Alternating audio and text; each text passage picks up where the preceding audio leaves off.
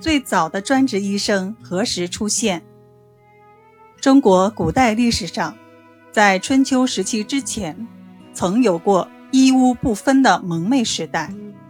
那时，专职的医生还没有出现，人们患了病，就找巫医来治。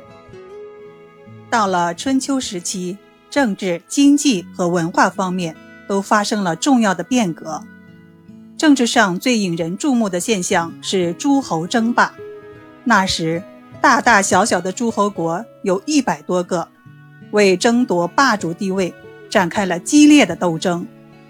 经过三百多年的兼并战，诸侯国的数量大为减少，强国更强了，弱国更弱了。社会经济也破旧立新，生产力得到发展。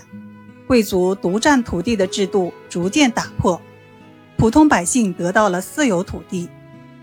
科学技术也有明显的进步，人们使用铁制的农具开荒种地、兴修水利。在春秋里，有了世界上最早对日食和哈雷彗星的记载。在思想界也发生了变革，两位著名的思想家出现了。一位是儒家学派的创始人孔子，一位是道家学派的创始人老子。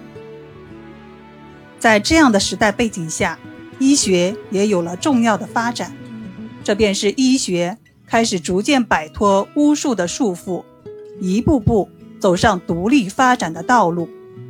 专职医生开始在民间出现，负责宫廷医疗的高水平的医生也不乏其人。尤其是秦国的文化经济比较先进，医学也处于领先地位，有秦多名医之誉。著名的医缓、医和及其代表，